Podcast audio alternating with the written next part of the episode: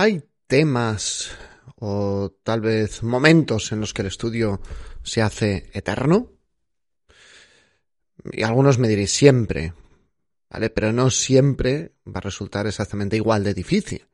Así que ese va a ser el contenido del episodio de hoy. Hoy vamos a hablar de las dificultades que podemos experimentar para estudiar y vamos a empezar a ver qué tipo de dificultades nos encontramos y cómo solucionarlas. Así que sin más, vamos a empezar. Esto es Preparación de Oposiciones de Sanidad, el podcast de EC Oposiciones. Episodio 262. ¿Experimentas dificultades para estudiar? Buenos días a todos, bienvenidos un día más, un episodio más a Preparación de Oposiciones de Sanidad, el podcast donde encontrarás consejos de estudio, técnicas de organización personal, consejos de productividad adaptados a superar una oposición, a lograr tu objetivo, a sacar una plaza. Como siempre digo, este podcast no está pensado para ninguna categoría profesional. En concreto, si te estás preparando una OP de enfermera, de auxiliar, de técnico de laboratorio, de celador, de trabajadora social, en fin, sea cual sea el puesto que tú desees ocupar, espero que aquí encuentres consejos y herramientas útiles. Y como siempre, sigo siendo José Ángel Gutiérrez, soy enfermero que compagina su vida familiar, su vida laboral, con la docencia como preparador de oposiciones. Hoy vamos a hablar de los temas que se nos atascan, de los momentos de dificultad de estudio y cómo podemos empezar a ver qué posibles soluciones nos podemos encontrar. La primera pregunta lógica cuando experimentamos una dificultad en el estudio es eh, ¿seré yo? Mm, ¿Seré yo que no me entra? ¿Seré yo que no tengo la cabeza? ¿Seré yo que no tengo la capacidad o el talento suficiente para poder estudiar? Bueno, es posible. Sí y no. Todos tenemos capacidades diferentes, pero eso mm, no quiere decir para nada que tengamos que ser mm, eh, especialmente torpes con algún tema, no quiere decir que tengamos un impedimento especial para estudiar un tema. Pero digo que solo es posible que no tengamos ese impedimento. Y me explico.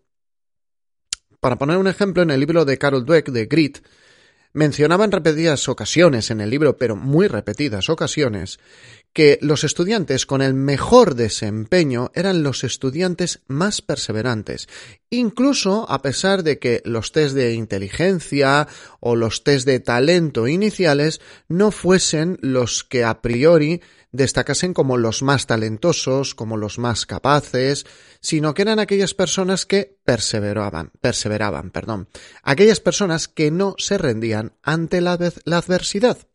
Y esta, uy, como estoy hoy de trabajo, por Dios. Y esta es la razón por la que cuento que si un tema te cuesta, es posible que haya un componente personal. ¿Por qué no? Pero sea cual sea, es más posible que lo puedas superar empleando una técnica de estudio adecuada. Y de eso vamos a hablar hoy, de técnica adecuada.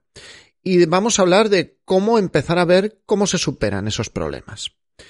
Eso sí, y con esto acabo la primera parte de mindset, de mm, marco mental, podríamos decir. Si vamos a empezar con lo de yo no puedo, es que yo no soy muy bueno, es que no es lo mío, por ahí vamos a conducirnos por un camino bastante malo y no es el camino más adecuado, siento deciros. Vamos con el segundo punto. ¿Cómo nos damos cuenta de que un tema nos cuesta más de lo normal? Poder, ese tema de muchas formas, ¿no? Una de ellas es el sueño. Para mí es uno de los indicadores más brutales. Si estoy estudiando algo y en una hora en la que no debería darme sueño, me da muchísimo sueño, mal va la cosa. También el aburrimiento. Es muy similar al anterior. Estudiamos algo y nos resulta aburrido, nos resulta pesado, mm, no nos apetece. Que alguno me diréis, a mí nunca me apetece estudiar, estudio de manera obligada, ¿vale? Pero habrá temas que estudiamos mejor y otros peor. También una falta de rendimiento razonable, en tercer lugar. Cuando te plantas dos horas delante de, la misma página y no te enteras, y sigues, y otra vez, y otra vez la misma página, y otra vez, y no puedes con ella, pues es un indicador de que hay una dificultad. La distraibilidad total. Cualquier cosa es más interesante, más importante que lo que estás estudiando en ese momento. Y luego otra que nos cuesta, que está un pelín enmascarada, que es el exceso del pseudotrabajo. Últimamente mm, he descubierto esa definición de pseudotrabajo y creo que ya lo he avisado en algún podcast más. Vamos a estar hablando de manera continua del pseudotrabajo las próximas semanas. ¿eh? O sea, va a salir y hablaremos, dedicaremos algún episodio a ello, pero este concepto va a salir. Últimamente, mm, ya os digo, estoy muy pesado con esto. El pseudotrabajo a veces lo vemos como la salida a un tema que nos cuesta enormemente pero no es la respuesta a la salida, o al menos no es la mejor respuesta. Hablando del concepto de pseudo trabajo, pues son esas veces que nos ponemos a copiar un tema. No es que yo, si no copio todo, no me acabo de enterar. No es que si yo no hago el resumen del resumen, no, es que no me entra el tema. No es que. Eso son. No son atajos ni siquiera, son rodeos para llegar a donde tenemos que llegar. Y a veces nos cuesta menos tomar el toro por los cuernos, hablando de estudio, y estudiar lo que tenemos que estudiar, que darle un montón de vueltas, darle un montón de vueltas, pero eso ya hablaré otro día. Si te ocurre esto, tenemos solución. Y es solución técnica, es lo que vamos a proponer hoy, o lo que os voy a proponer hoy. ¿eh? Es una solución más técnica, no una solución de cambio de mentalidad, no vale solo con el tú puedes, es que si tú quieres lo consigues. No. ¿Cuál es el problema para dar una solución técnica? Primero tenemos que diagnosticar el problema y para el diagnosticar el problema nos vamos a encontrar principalmente con tres fuentes de dificultad. La primera fuente de dificultad es lo que se denomina la falta de volumen. Esto ya lo he comentado en otro episodio, pero hoy vamos a profundizar un poco más. La segunda dificultad es el exceso de gradiente y la Tercera dificultad es la falta de vocabulario. Nos exige un tema, un dominio de un vocabulario que tal vez no dispongamos de él. Pero os vamos a explicar. La falta de volumen la podemos experimentar ante textos nuevos. La falta de volumen la podemos experimentar ante temas en los cuales pues no hemos tenido experiencia laboral. Imaginaros que sois una enfermera que ha acabado hace poco eh, hace poco su carrera, se está preparando una oposición, sí que le explicaron la oncología, pero no hizo prácticas, no conoció el mm, pacientes de oncología, no manejó tratamientos y el encontrarse con el tema de oncología en sus oposiciones, pues le puede resultar más difícil que un tema que domine mejor como uno de técnicas o como un tema de urgencias porque le encantan las urgencias. También se da ante aquellos textos en los que encontramos dificultades enormes de aplicación. Esto ocurre frecuentemente con los textos de legislación, especialmente en el ámbito sanitario. Recordad que mm, yo lo que manejo y con lo que trabajo son con eh, oposiciones sanitarias y uno de los mayores escollos es la parte de legislación porque muchas veces sin querer aparece en nuestra cabeza y esto para qué narices lo estoy estudiando.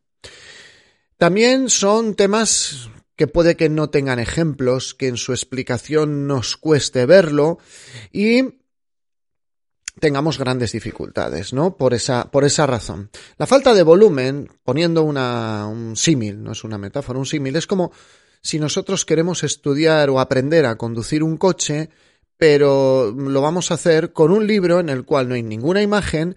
Imaginaros que nunca habéis visto un coche y que os describen en un libro todos los elementos de un coche. Delante de ti hay un volante, vas a tener una serie de manillas, una con unas flechas que te va a indicar los intermitentes, otra que te va a indicar mm, los cambios de las luces, otra para el parabrisas.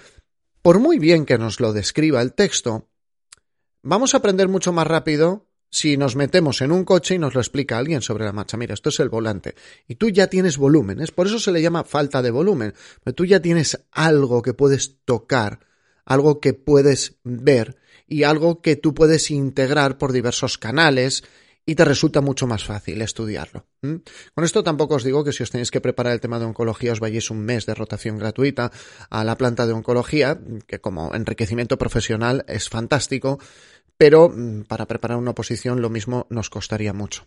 Ahí es uno de los requisitos, perdón, uno, una de las circunstancias que os exponía hace pocos podcasts de cuándo tenemos que ampliar, ¿no? Imaginaros que os están describiendo, yo preparando un, un tema, eh, estaban describiendo un catéter concretamente que era un catéter especial que administraba enfermería y yo estaba con tres libros de, de enfermería médico-quirúrgica, no acababa de verlo, entonces, ¿qué hice? Buscar un vídeo en YouTube que lo explicase. ¿Vale? En ese aspecto tenemos mucha información que podemos utilizar.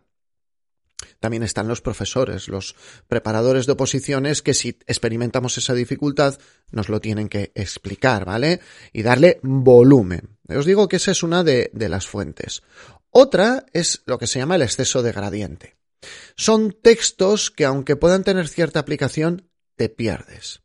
Son textos que falta al, al opositor por la razón que sea, por su preparación previa, porque se le ha olvidado, porque lleva mucho tiempo sin ver esos temas. La cuestión es que mm, accedes a esos temas con un nivel inferior mm, del que se esperaría por el que ha escrito el tema. ¿Vale? No, no es que tu nivel sea bajo, sino que la persona que ha escrito el tema lo ha hecho esperando que tú tuvieras un nivel de comprensión mayor. Es como, mm, el, símil es muy tonto, ¿no? Pero es como si intentamos a, a, un niño de un año que apenas camina enseñarle a saltar vallas olímpicas. Pues, hombre, primero tendrá que, que correr, ¿no? Y tendrá que crecer para saltar las vallas que deben ser bastante altas. ¿Mm? Eso se nos da, por ejemplo, eh, por ejemplo, es un, una dificultad que experimentamos cuando tengo que explicar nutrición a técnicos en cuidados auxiliares de enfermería, porque empiezan a hablar de conceptos que no son difíciles, pero que no se les han explicado en profundidad.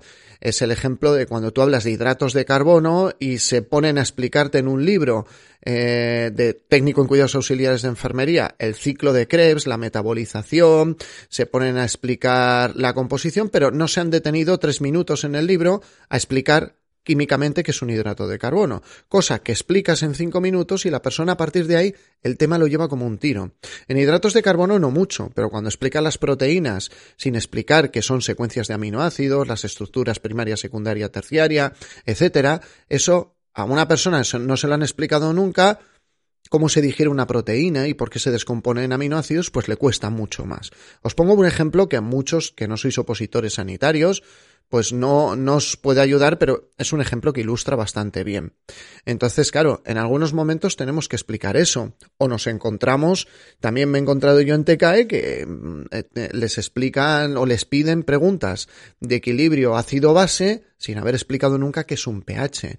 Entonces, ¿qué te obliga el texto? A deducir en el momento de estudiar qué es un pH. Y a veces pues las deducciones, si no están bien fundamentadas, pues pueden llevarte por caminos erróneos. Digo que esta es la segunda fuente de dificultad. Y la tercera es la falta de vocabulario. Normalmente se refiere a temas en los que se emplea una terminología que requiere al menos un tipo de traducción. Es como que te hablan un idioma desconocido. Eso lo experimentamos con cierta frecuencia con temas de psiquiatría. Temas de psiquiatría, una parte, cuando tenemos que explicarlos, eh, a la persona hay que traducirle palabras. De manera inicial hay que explicarle como una especie de glosario. Es decir, mira, esto significa esto, esto significa lo otro, esto significa lo otro. ¿Por qué? Porque cuando yo te digo que una enfermedad tiene alucinaciones y delirios, tú tienes que saber a qué me refiero cuando digo delirios. Cuando te digo que una enfermedad tiene no sé, conceptos así, pues una se caracteriza por un trastorno de personalidad, por la labilidad, la habilidad, perdón, afectiva, en ese momento la persona, si no tiene el concepto de la habilidad afectiva, le va a costar mucho interiorizar esa información y aprenderla. Entonces, eh, también lo utilizamos, por ejemplo, con el tema de cardiovascular. A veces a la gente le tenemos que explicar inicialmente los conceptos de gasto cardíaco, precarga, poscarga, porque luego el texto se refiere a ellos como si tú supieras manejarlos. Y a veces es una cuestión de que efectivamente el texto es correcto, pero necesitas un vocabulario inicial. Todas estas las voy a explicar detalladamente en diversos podcasts. Lo que quiero deciros, a modo de resumen ya, es que a veces vamos a experimentar dificultades en el estudio. La primera conclusión es que aunque nosotros podamos pensar que se refiere a una incapacidad personal acerca del estudio, muchas veces tenemos ejemplos de personas que a pesar de inicialmente partir de un talento menor, consiguen tener cualificaciones en estudios elevadísimas, altísimas. Los ejemplos del libro de, de Grit son ejemplos de ingenieros aeroespaciales, son ejemplos de, mm, de la escuela militar de West Point, son ejemplos no de alguien mm, que aprende cuatro cositas, no, no, estamos hablando de titulaciones que se exige mucho conocimiento y mucho trabajo y donde dicen, mira, es que los mejores cuando acaban estos estudios no eran los que inicialmente tenían más talento. Por eso, primera conclusión, aunque penséis que sois vosotros, es bastante probable que no sea así. La segunda conclusión es que los temas que nos cuestan nos vamos a dar cuenta por el aburrimiento, el tedio, la falta de rendimiento, porque buscamos un rodeo enorme para intentar hacernos con el tema. Y lo tercero es que cuando eso nos ocurre, puede obedecer a una de estas tres causas, o que no le vemos aplicación, nos faltan ejemplos, nos falta volumen, o bien porque el que ha escrito el tema lo ha escrito perfectamente. Con esto siempre intento ir muy de puntillas con esto. ¿eh? No, no todos, o sea, los temas que hay por ahí son temas fantásticos y válidos, pero a veces una persona, por emplear la terminología que va a aparecer en la pregunta de test, te cuenta, eh, te cuenta algo con esa terminología esperando que tú ya eso lo tendrías que saber. Y a veces eso no ocurre, eso es el exceso de gradiente. Y por último, la falta de vocabulario. También, ¿qué, esperamos que una persona em, eh, responda correctamente ante una pregunta de la insuficiencia cardíaca? Pues le van a hacer una pregunta de la precarga, la poscarga, y el que hace el tema te lo va a escribir hablando de precarga y poscarga. Pero a veces nos falta ese vocabulario, ¿vale? Cuando te encuentres con una dificultad con un tema, la clave es que no eres tú. La clave es que va a haber una forma, y nunca va a ser un rodeo, va a haber una forma correcta de poder estudiar ese tema, hacerte con él y poder superar la dificultad de estudio. Dicho esto, ampliaremos en otros tres episodios cada una de las dificultades con muchos más ejemplos y con más aspectos técnicos y algunos de ellos van a ser pues cómo hemos resuelto las dificultades con opositores nuestros o cómo las resolvemos con los temas que explicamos habitualmente. Dicho esto, si este podcast, como siempre, os ha servido para algo, recordad que para que otra persona en un futuro, cuando se prepare una plaza y vosotros ya seáis propietarios, por cierto, enhorabuena a los que habéis firmado esta semana vuestra plaza aquí en Sacil, estoy muy orgulloso de todos vosotros. Em, pues eso, dadle una valoración de 5 estrellas en Apple Podcast, un comentario ya sería fantástico, un me gusta con un comentario en iVoox, un corazoncito en Spotify. Y si lo estáis viendo esto por YouTube, pues un me gusta y un comentario pues nos van a ayudar enormemente a que este mensaje se difunda con más facilidad. Dicho esto, os agradezco enormemente vuestra atención, nos vemos, nos escuchamos en el siguiente episodio. Mucho ánimo y mucha fuerza con el estudio.